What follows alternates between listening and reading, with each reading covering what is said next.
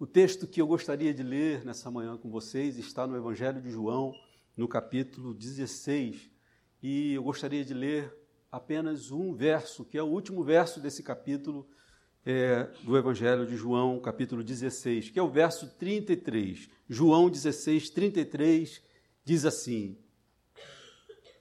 Estas coisas vos tenho dito para que tenhais paz em mim. No mundo passais por aflições, mas tem de bom ânimo, eu venci o mundo. Amados, neste mundo, em todos os aspectos, nós podemos ter a paz do coração sequestrada, roubada de nós. A paz vai embora quando as coisas deixam de ser o que deveriam ser. Ou então, a paz do nosso coração vai embora quando acontece o que não poderia acontecer. Quando experimentamos isso, nós concomitantemente experimentamos na nossa alma algum tipo de angústia ou aflição em vários níveis de intensidade. Podemos até dizer que, que podemos imaginar uma escala onde nós colocaríamos as angústias e os sofrimentos humanos nos seus mais variados níveis. Porque, amados, pode ser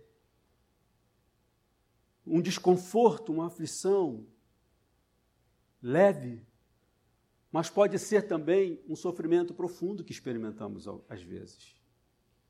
Às vezes as pessoas dizem de alguns acontecimentos: Poxa, isso que aconteceu me deixou desconfortável. Não me sinto bem diante disso. Ou às vezes, diante de alguns acontecimentos, algumas pessoas podem dizer: Esse fato está trazendo para mim um sofrimento inimaginável. Por isso que nós poderíamos até imaginar uma escala que registra da vida dos seres humanos esses sofrimentos nas mais variadas intensidades, desde algo como um da ordem de um desconforto até um sofrimento grande. Pois bem, queridos, nesse texto aqui, os discípulos de Jesus Cristo estão vivendo uma fase muito especial das suas histórias. Os discípulos de Jesus Cristo aqui estavam vivendo a maior glória de suas vidas. Porque aqueles homens estavam experimentando a existência ao lado do Criador da vida. O lugar mais confortável para se viver. A segurança mais absoluta que se pode ter é conviver com aquele que criou a própria vida de tão perto de Jesus Cristo, eles poderiam sentir o hálito da encarnação de Deus. Será que imaginamos o que significava isso para aqueles homens? Amados, eles estavam ouvindo Jesus de tão perto que poderiam sentir o sopro que saía da voz de Jesus. E quem é Jesus Cristo? O eterno Filho de Deus encarnado, Deus entre os homens. Por isso digo que aqueles homens estavam vivendo a maior glória das suas vidas até então. E por conta disso, eles experimentaram a glória de ver todos os desafios e sofrimentos humanos sendo maravilhosamente superados por Deus em Jesus Cristo. Eles contemplaram a maravilhosa realidade de ver que ao lado de Jesus Cristo, quando Deus está,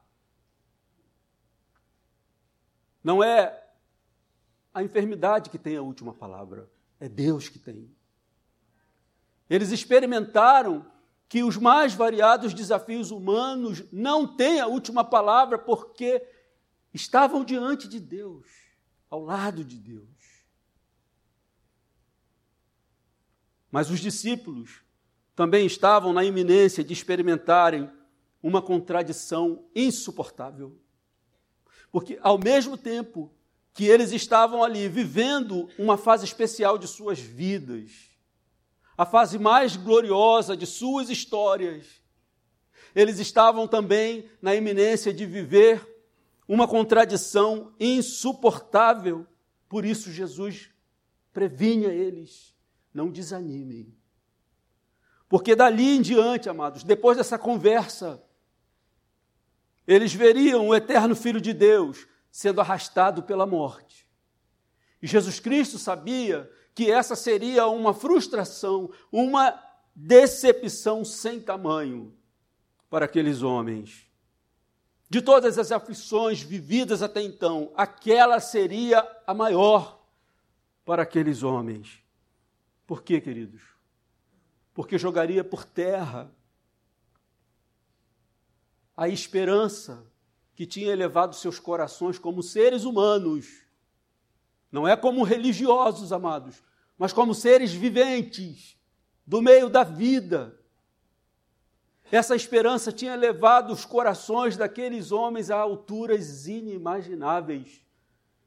E com o que eles tinham para enfrentar, logo depois dessa palavra de Cristo, jogaria toda essa esperança por terra. Seria uma contradição muito grande para eles. Por isso, o Senhor convocou seus discípulos a manterem diante dos olhos a realidade da configuração da vida nesse mundo. Estas coisas vos tenho dito para que tenhais paz em mim. No mundo passais por aflições. Amados, a coerência da fé cristã é de impressionar em todos os aspectos. Vejam bem, queridos, a fé cristã nos faz olhar para a realidade e levá-la a sério. Superstições podem nos fazer tirar os pés da realidade, a fé cristã jamais. Jesus Cristo está assumindo aqui diante dos seus discípulos que, embora este mundo seja um mundo criado por Ele, criado por Deus, é um mundo no qual nós passamos por aflições. E nós experimentamos aflições neste mundo, porque fatos que não podiam acontecer acontecem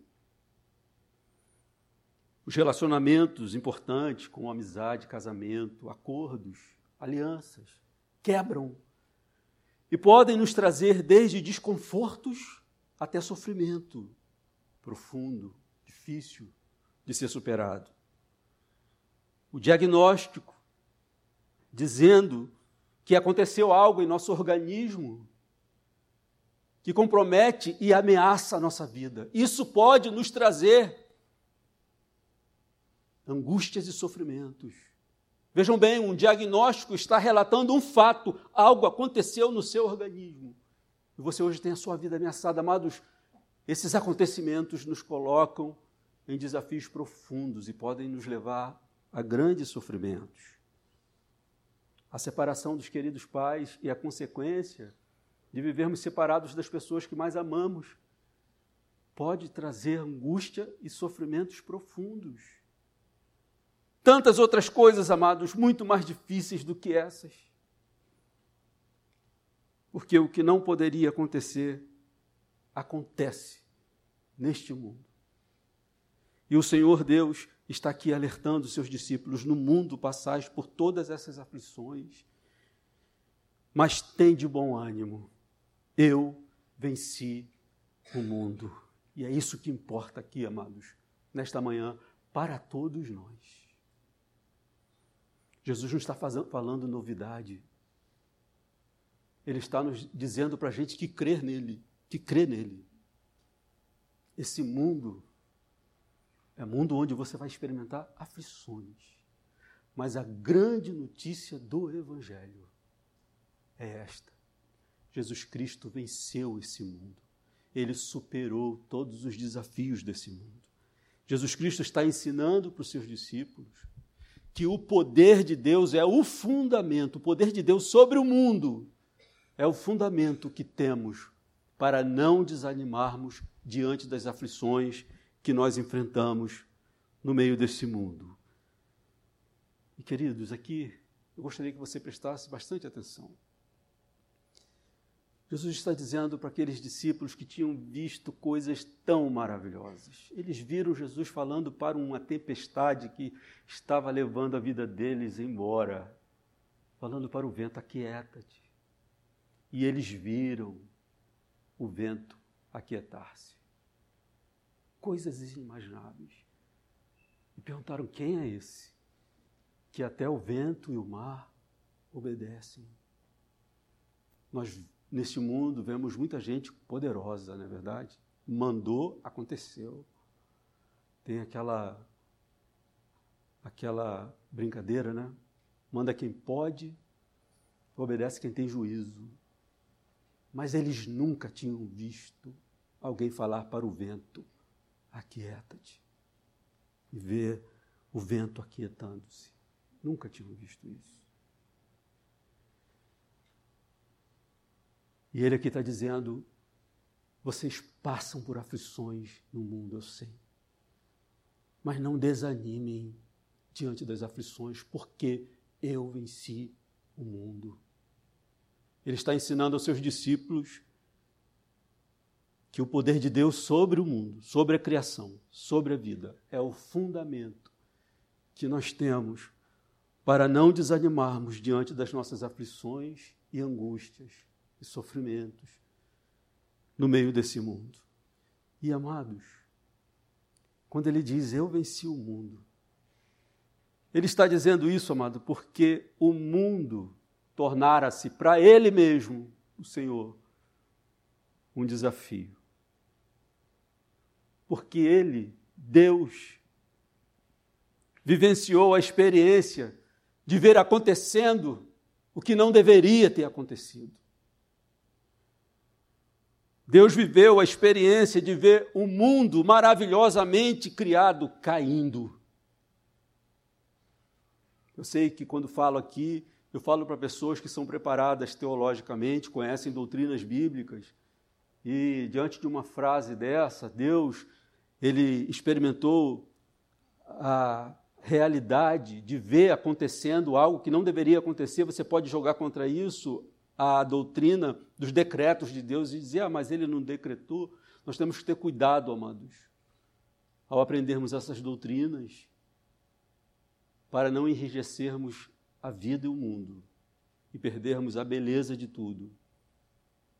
O fato é que faz parte da experiência de Deus a vivência de ver acontecendo aquilo que não deveria o seu mundo maravilhosamente criado caindo, se esfacelando, despedaçando. O mundo quebrou. O homem, esse ser criado com glória e poder, criado para ter comunhão com Ele, um relacionamento profundo com Ele, tornou-se incapacitado tornou-se impedido de ter esse relacionamento com o seu Criador. Um relacionamento que era imprescindível para que ele fosse o homem que tinha sido criado. Então, o Senhor Deus viu acontecendo o que não deveria para nós entendermos isso, queridos, nós podemos pensar numa analogia é, do homem na sua relação com o oxigênio, com a água e com o alimento. Nós sabemos muito bem que se o homem for privado de água, oxigênio e alimentação, a sua vida se torna impossível. Porque o homem depende disso assim também na sua criação, na sua espiritualidade, para que ele fosse um homem conforme a vontade de Deus, o plano de Deus, um ser humano ou ser pleno, ele precisava necessariamente se manter em comunhão com Deus. Mas o pior aconteceu porque entrou a corrupção em todos os aspectos daquela beleza, daquele universo criado. Beleza tão grande que o Criador contemplou e viu que tudo isso era muito bom. Isso está lá registrado no primeiro livro da Bíblia, Gênesis, capítulo 1, verso 31. Vejam o que diz. Viu Deus tudo quanto fizera, e eis que era muito bom. Para que tudo aquilo que fora maravilhosamente criado continuasse sendo muito bom, não poderia acontecer o que aconteceu. Mas aconteceu, amados. E por que aconteceu? Deus não poderia continuar dizendo, olhando para a sua criação, que tudo é muito bom. Por exemplo, a fome no mundo, segundo um dado da ONU divulgado em 2018, atingiu 821 milhões de seres humanos. Em 2018, nós éramos uma população global da qual 821 milhões tinham sido afetados pela fome. A pergunta é: podemos dizer que Deus acha tudo isso muito bom? A Organização Mundial de Saúde, em 2017, divulgou que o consumo de narcóticos mata por ano meio milhão de pessoas. A pergunta é: será que Deus contempla esses dados da sua criação e diz: tudo isso é muito bom. E outros dilemas, amados, que atravessamos, outras coisas que amargamos no meio dessa criação de Deus. A pergunta é: será que Ele olha e diz: isso tudo é muito bom? Nós passamos por aflições, amados, porque aconteceu o que não deveria ter acontecido. O mundo inteiro caiu e com ele o ser humano, o homem. O mundo, o que inclui a nossa alma, essa vivência que temos da vida. Será que você pode dizer que aquele ódio que às vezes você experimenta no seu coração é muito bom? Eu espero que você não tenha chegado a um estado de degradação tão grande de dizer que ódio maravilhoso que eu sinto na minha alma. Podemos dizer que isso é muito bom, amados. Falando para os cristãos que conhecem a vontade de Deus, você pode dizer que o desejo que você sente por algumas coisas que você sabe que são terrivelmente erradas, isso é muito bom. Você pode dizer que a sensação de vazio que às vezes assalta a sua alma, latejando no seu coração, é muito boa. Que a depressão te joga no chão às vezes. Que Deus vai contemplar isso e dizer: tudo é muito bom. Ele disse isso, amados, quando as coisas que eram. Perdão, ele disse isso quando as coisas eram o que deveriam ser. Lá ele viu o quanto tudo era muito bom. Mas aconteceu o pior. Este mundo se desligou da comunhão com Deus. Queridos, a pior notícia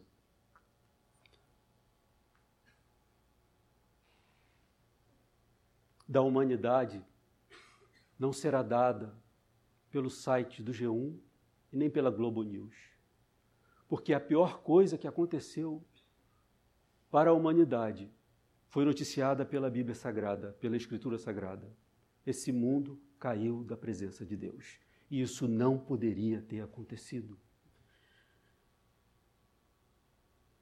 Contudo, Ele é Deus e Criador, Todo-Poderoso. Por isso, amados, é que Ele está falando aqui para os seus discípulos. Estas coisas vos tenho dito para que tenhais paz em mim.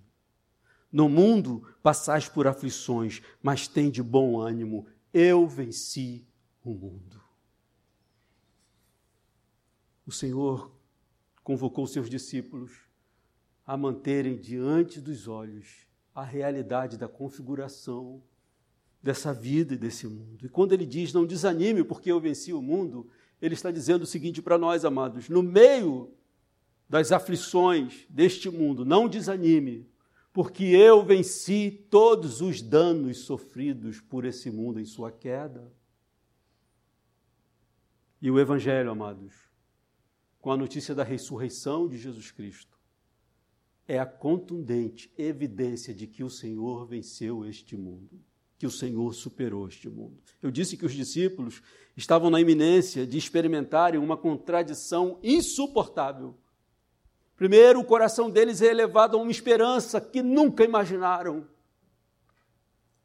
Algo extraordinário acontecera em suas vidas. Eles estavam na geração, vivendo no tempo em que o Senhor atravessou a eternidade, entrou no tempo, entrou na história para resgatar este mundo quebrado, caído, cheio de seres humanos, vivendo as suas aflições, suas angústias, seus sofrimentos.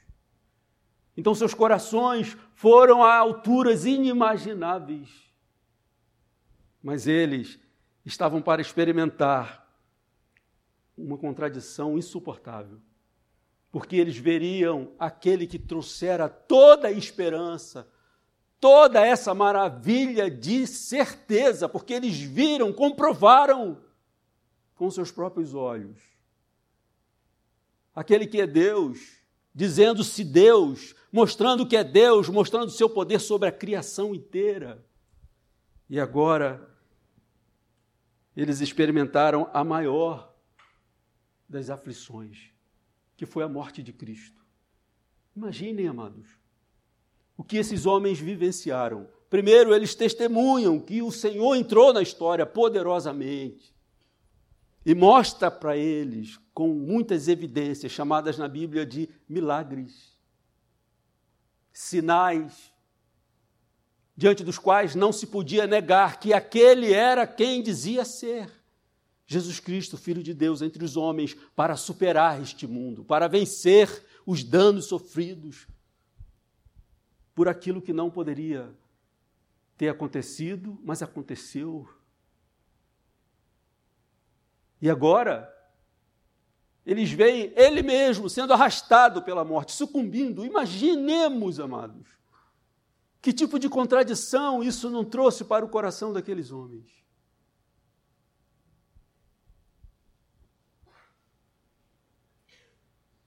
Por isso o Senhor tinha prevenido. Vocês passam por aflições, mas não desanimem, não perca coragem. Eu venci o mundo. Ele já coloca no passado como algo para a eternidade. mas eles estavam mergulhados na decepção, na frustração sem tamanho. Mas acontece, queridos, que a ressurreição de Jesus Cristo fez com que aquele domingo fosse o domingo mais ensolarado de toda a existência humana. Porque aquela ressurreição trouxe uma glória cujo brilho ofuscou a vida daqueles homens num primeiro momento, Primeiro, eles vivem uma glória de ver que Deus está na história, que esse mundo não está por conta do acaso, que esse mundo não está entregue aos próprios sofrimentos, que diante de Deus não são os sofrimentos que dão a última palavra. Agora eles veem tudo embora. Imaginemos o desafio para a alma daqueles homens, amados. Mas de repente, o que eles contemplam é uma glória ainda maior, porque eles veem o seu Senhor, o Filho de Deus, ressurgindo dentre os mortos, com uma glória que ofusca em primeiro, a primeira coisa que acontece é que seus olhos ficam ofuscados. Estou falando aqui por analogia, amados. E aí, dois deles ficaram tão atordoados, tão ofuscados com tudo aquilo, que perderam a direção, foram para Emaús, não tinham o que fazer em Emaús, foi preciso Jesus ir lá e buscá-los, porque realmente era uma glória muito grande. Um outro chamado Tomé diz assim: Esse brilho eu não suporto, eu não consigo ver, eu só consigo acreditar se eu tocar. O Senhor é misericordioso e entende. É uma glória muito grande para nós seres humanos.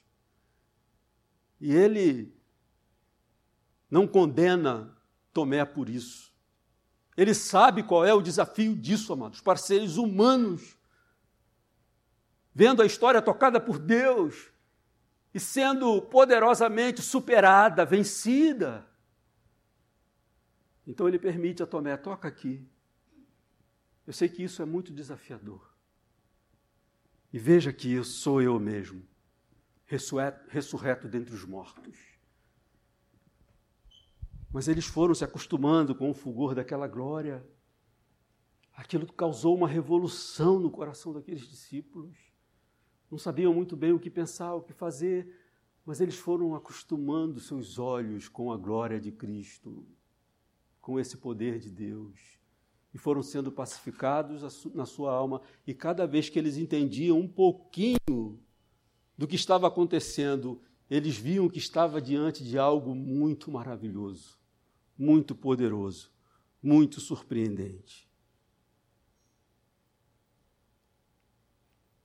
E eles viram, amados, que com a ressurreição de Jesus Cristo não ficou um inimigo da vida e do mundo sem ser vencido, sem ser superado, sem ser aniquilado.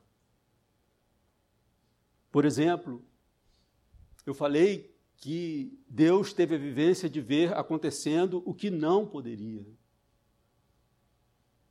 E dentre as coisas que eu citei aqui, foi o rompimento dessa comunhão entre o ser criado por Deus e a sua comunhão com esse Deus.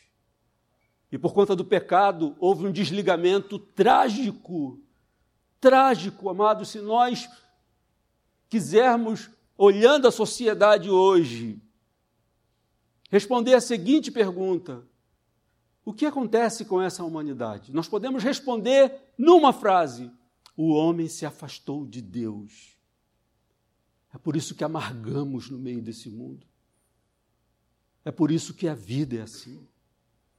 Mas o Senhor superou este rompimento, amados, essa separação entre o homem e Deus. Eis aqui, amados, adorando o Senhor em espírito e em verdade, amém? Isso só é possível porque ele venceu, ele superou essa interrupção de comunhão. Você só pode entrar dentro do seu quarto e orar a Deus porque ele venceu este mundo, porque ele venceu o desafio que se tornou a sua vida por causa da interrupção de comunhão entre você e seu Criador. E para que isso fosse possível, para que nós pudéssemos de novo ter comunhão com o Criador, o pecado foi superado. O pecado foi vencido. Porque se o pecado não tivesse sido vencido, nós não poderíamos retornar à nossa comunhão com Deus, porque Deus é santo, santo, santo. Contudo, o sangue derramado naquela cruz nos perdoou de toda a nossa culpa e de todo o nosso pecado. Por isso nós estamos aqui, amados, como igreja,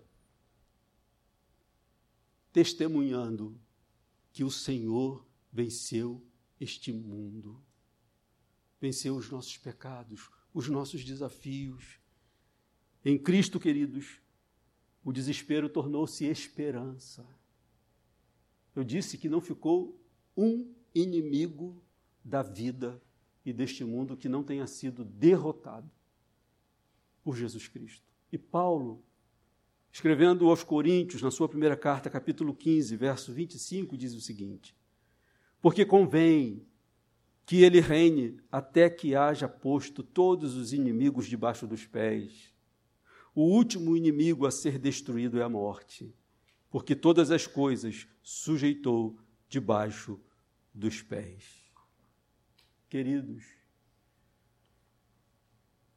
o poder de Deus sobre o mundo, sobre a criação, sobre a vida, é o fundamento que nós temos para não desanimarmos. No meio da nossa história, no meio dos, das nossas aflições, dos nossos conflitos, dos nossos sofrimentos. E, amados, Acontece que a Igreja de Cristo é constituída por conta dessa certeza, constituída de pessoas que vão atravessando as suas histórias com a convicção de que este mundo não será para sempre um vale de contradições. Que contradições? Amor e ódio, prazer e dor, beleza e horror, alegria e tristeza. Essas contradições marcam a realidade dessa vida, deste mundo. E Jesus Cristo aqui está lembrando aos seus discípulos que esta é a realidade. Contudo, mais importante que isso, de lembrar aquilo que os seus discípulos já experimentam, já sabem, ele está nos dando um fundamento para não desanimarmos, que é o poder dele sobre o mundo, sobre os desafios do mundo, sobre as dores do mundo e a vitória dele sobre todas essas coisas. Eu sei, queridos, que enquanto falo aqui, alguns de vocês já podem estar fazendo algumas aplicações para as vivências de vocês, as histórias de vocês. E é isso mesmo, o Senhor veio falar para nós, para cada um de nós. Mas eu gostaria aqui de fazer umas poucas aplicações. Tudo, absolutamente tudo que aconteceu em sua vida até aqui, aconteceu dentro de um mundo vencido por Deus. Amém? Absolutamente tudo. E queridos, no final, assim, como o mundo experimentará a plena glória dessa vitória, a sua vida também, porque a sua vida faz parte desse mundo vencido por Jesus Cristo. Mas, José, alguém pode falar. Você não está entendendo. O que aconteceu comigo quebrou a minha vida. Não tem mais jeito. Querido, querida, nós podemos imaginar algo que pode ser considerado mais grave do que a queda do homem e com isso a queda deste mundo inteiro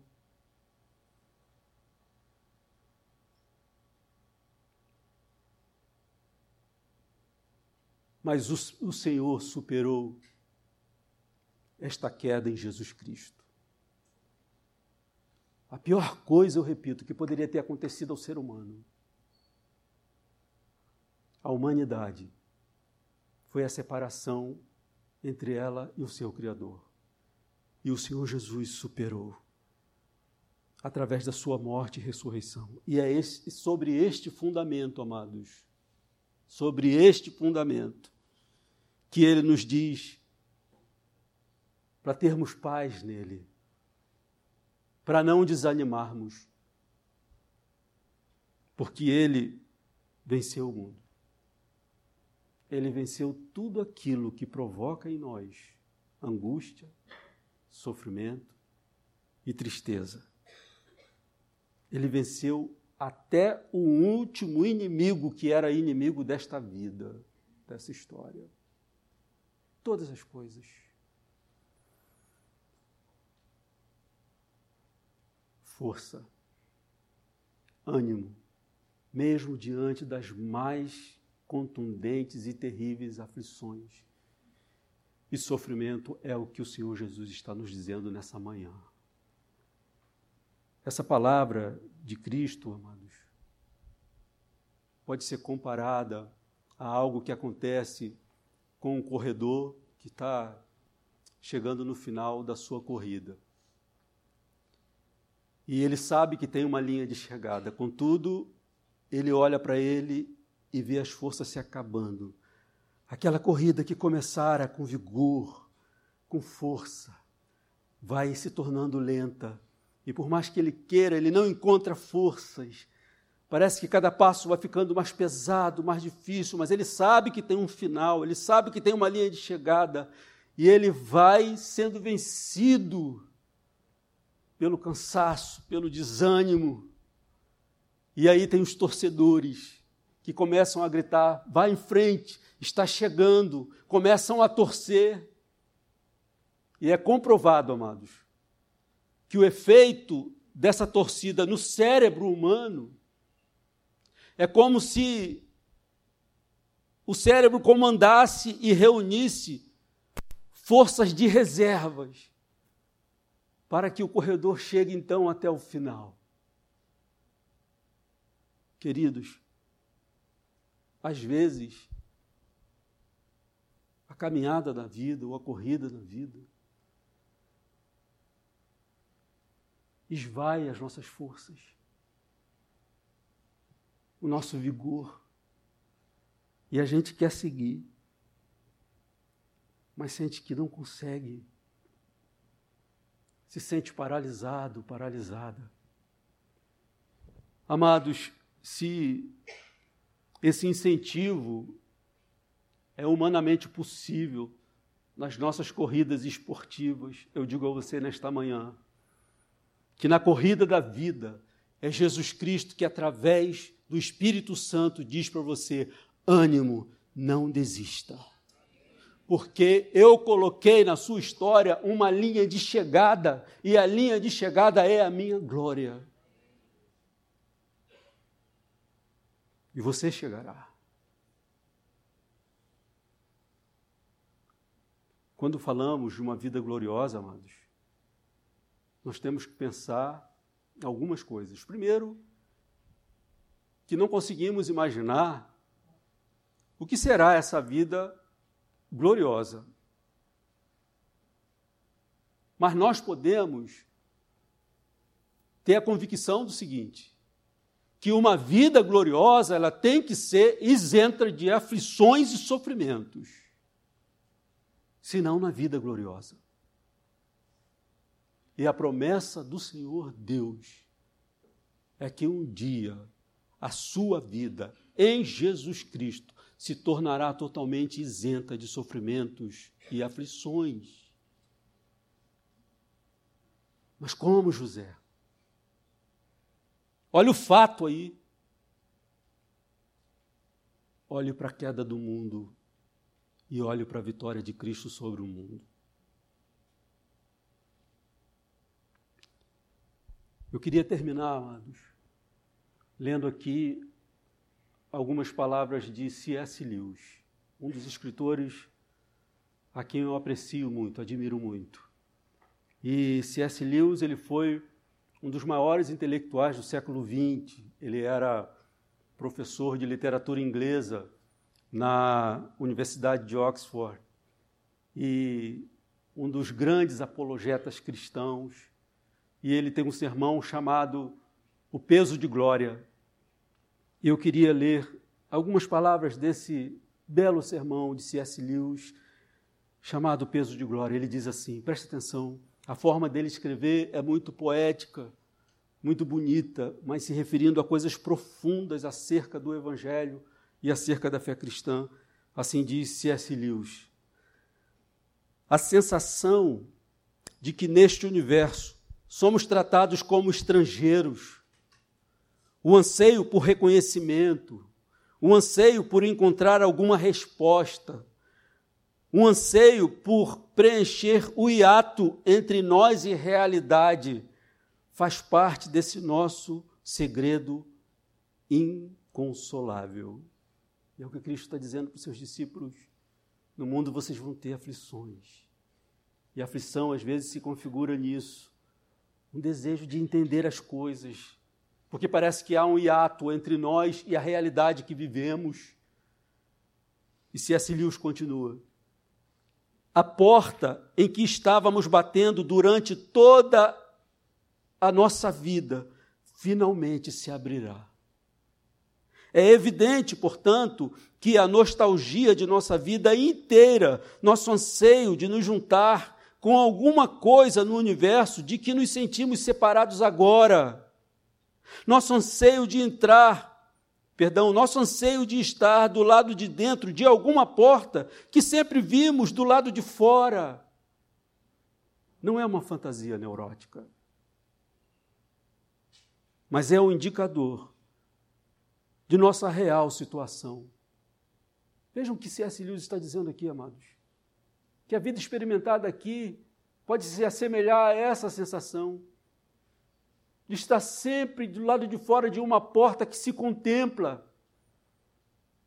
E ele diz, finalmente, ser, por fim, convidados a entrar será ao mesmo tempo glória e honra, muito além de nossos méritos. Ser convidados a entrar será a cura dessa velha dor as aflições que sentimos aqui, amados. Segundo as promessas de Jesus Cristo, no livro de Apocalipse, serão todas curadas, todas saradas. Vamos ficar de pé e vamos orar.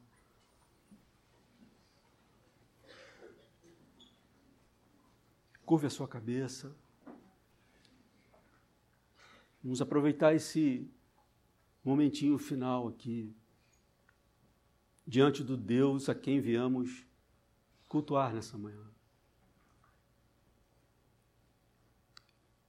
Senhor amado, quando nós olhamos um templo como esse, repleto de pessoas, primeiro contemplamos essa pequena massa de gente mas quando começamos a prestar atenção, percebemos indivíduos, indivíduos com suas histórias, com suas vivências, com suas experiências. E o Salmo 139 diz que o Senhor nos sonda e nos conhece. O que significa dizer, Senhor, que neste momento o Senhor conhece o interior de cada um de nós. O Senhor sabe o que em nós nos alegra e nos entristece. O Senhor sabe quais são as facilidades e os desafios da nossa vida. Deus amado, eu oro nessa manhã pelo teu rebanho, por essas pessoas que estão aqui diante de ti. E eu peço que, em nome de Jesus, o Senhor nos renove o ânimo. Ó oh, Deus, contabilizamos tantas aflições e sofrimentos e sabemos, ó oh Deus, que esses não serão os últimos. Sabemos que enquanto estivermos aqui, nós estamos sujeitos àquilo que Cristo falou: no mundo passais por aflições.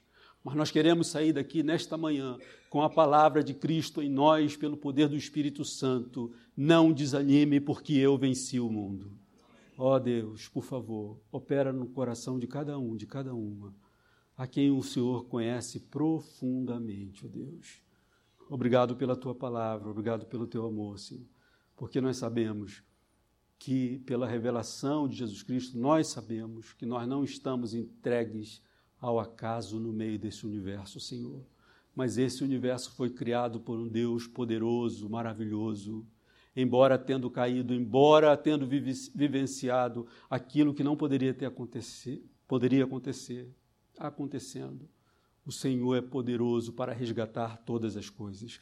Eis a nossa vida diante de Ti, Senhor. Resgata-nos das nossas aflições, ó oh Deus. Resgata-nos das nossas dores e dos nossos sofrimentos, ó oh Deus. E dá-nos ânimo, Senhor, para ir em frente, para sorrir, Senhor, para cantar quando for a hora, Senhor, mas para viver os momentos dos desertos com a confiança de que todos os desertos da nossa vida foram superados pelo Salvador Bendito seja o teu nome, Senhor. Louvado seja o teu nome nessa manhã, Senhor. Toma a nossa vida para ti, Senhor. Nós confiamos na tua palavra, Senhor. Esta é a verdade última, Senhor, no meio desse mundo.